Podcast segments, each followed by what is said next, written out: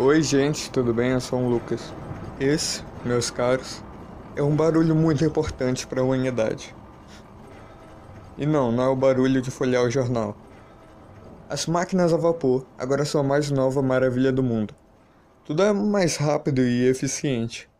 Mas sinceramente, eu esperava um pouco mais da Inglaterra nessa época. Eu devo ter errado alguns meses na viagem do tempo.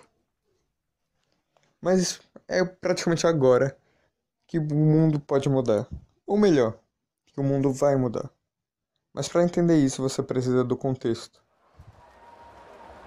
A sociedade está sendo dominada pela burguesia por causa de algumas revoluções inglesas. Mas o comércio ele está tendo um pequeno problema. Até agora eu só tenho uma opção: fazer objetos únicos com ferramentas específicas. Isso pode demorar horas, talvez dias. Tudo isso para eu fazer uma peça e vender ela. Mas e se alguém te prometer que pode fazer mil objetos iguais a esse, com menos esforço e muito menos tempo? O quão revolucionário é isso para você? Eu digo que é muito. Eu acho que todo mundo ao meu redor acha o mesmo. Isso foi incrível para a sociedade, ou pelo menos para parte dela. Lembra que eu falei que a burguesia dominava a Inglaterra? Bom, eles se beneficiaram bastante, mas para cumprir as promessas que eu fiz, eles vão precisar de pessoas. Muitas pessoas. A demanda na mão de obra aumentou como nunca. Então, a solução parecia bem simples: emprega todo mundo. Isso criou um problema social. Os burgueses precisam de mil, dez mil unidades de algum produto. E, novamente, pensar em uma solução. Que tal uma linha de produção estritamente planejada? Agora, ao invés de fazer tudo, cada trabalhador recebe uma função, por mais simples que ela seja. Já deve ter imaginado. Passar o dia apertando parafuso demanda muito tempo para um operário.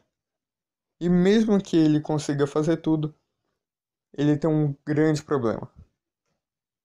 Ele trabalha muito, não tem um pagamento dos melhores.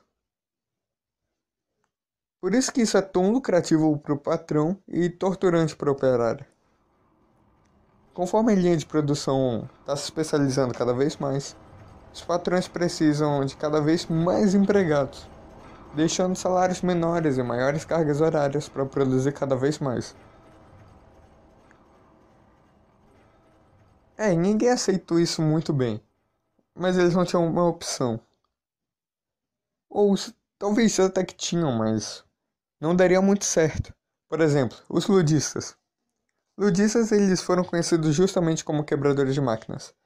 É, eles sabotavam as máquinas porque acreditavam que aquilo era a fonte de todo mal. E agora, vendo essa perspectiva, ele estava totalmente certo. Mas não deu tão certo quanto eles esperavam. E tentar lutar literalmente contra as máquinas não daria certo até Exterminador do Futuro 2.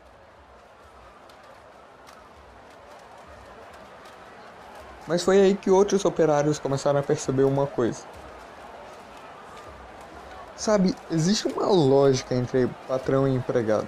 O empregado ele depende do patrão. Isso é óbvio. Mas o patrão também depende do empregado. Se ele quiser cumprir todas as promessas que ele fez lá no início. Se ele quiser cumprir todas as promessas que ele fez lá no início. Isso criou um movimento que acontece até hoje. Uma greve. Quando parte dos operários param de trabalhar em uma fábrica, eles deixavam bem claro que só iam voltar quando tivessem os direitos que eles quisessem.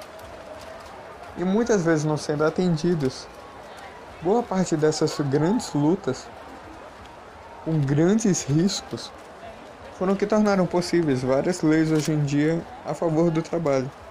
Tá, não acabou com o problema nessa época, mas ajudou um pouco. Até a próxima terça. Atenciosamente, um Lucas.